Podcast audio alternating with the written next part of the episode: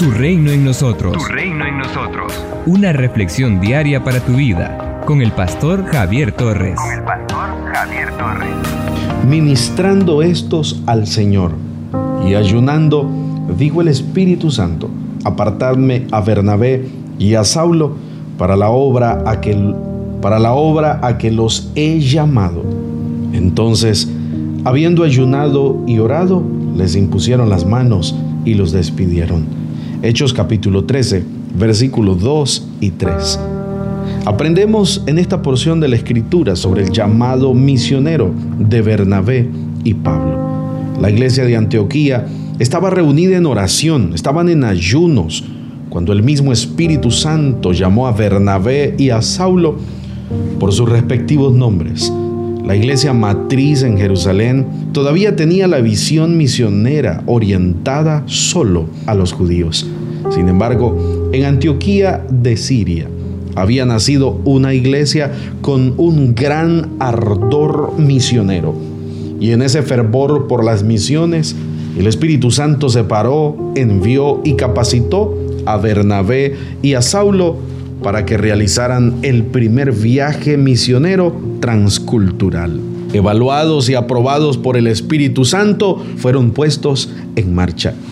La ciudad de Antioquía ya había sido un campo misionero para Bernabé y para Pablo. Ciertamente, el año que pasaron trabajando allí sirvió para que el Espíritu Santo evaluara y aprobara el trabajo de cada uno de ellos. De acuerdo con Hechos capítulo 13, verso 4, Bernabé y Pablo fueron enviados por el mismo Espíritu Santo. En Hechos capítulo 13, versos 9 al 12, queda bien clara la presencia del Espíritu Santo, confirmando y aprobando la obra de evangelización por ellos realizada. El Espíritu Santo guía las misiones de la iglesia. Es el Espíritu Santo quien vio la necesidad urgente de la obra misionera y llamó de inmediato a los dos misioneros. Apartadme a Bernabé y a Saulo para la obra a que los he llamado. Hechos capítulo 13, versículo 2.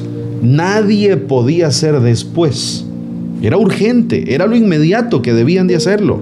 En Hechos capítulo 16, verso 7, el texto relata que Pablo quería ir a Bitinia, pero el Espíritu, el Espíritu Santo, no se lo permitió.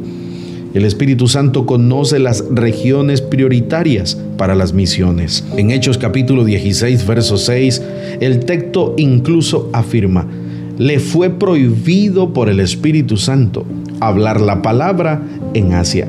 El Espíritu Santo es quien guía y quien orienta la obra misionera. En Hechos capítulo 8, versos 39 al 40, el texto afirma que el Espíritu del Señor arrebató a Felipe y Felipe se encontró en Azoto y pasando anunciaba el Evangelio a todas las ciudades hasta que llegó a Cesarea. El Espíritu Santo guió a Felipe hasta Samaria, después hasta el desierto de Gaza y ahora hasta Azoto y las ciudades cananeas a Cesarea. Hechos capítulo 8, verso 5 al 40. El Espíritu Santo conoce la necesidad misionera en cada región de la tierra. El Espíritu Santo es quien guía, Él es quien orienta a nuestra iglesia en la faz de la tierra. Actualmente sigue llamando a hombres, sigue llamando a mujeres para realizar grandes obras para Dios. Él conoce nuestro nombre, Él conoce nuestra dirección y Él nos envía a hacer su obra. Somos una iglesia llamada a establecer el reino de Jesucristo en Nicaragua. Nuestra misión es predicar las buenas nuevas de salvación a toda persona, evangelizando, discipulando y enviando para que sirva en el reino de Jesucristo.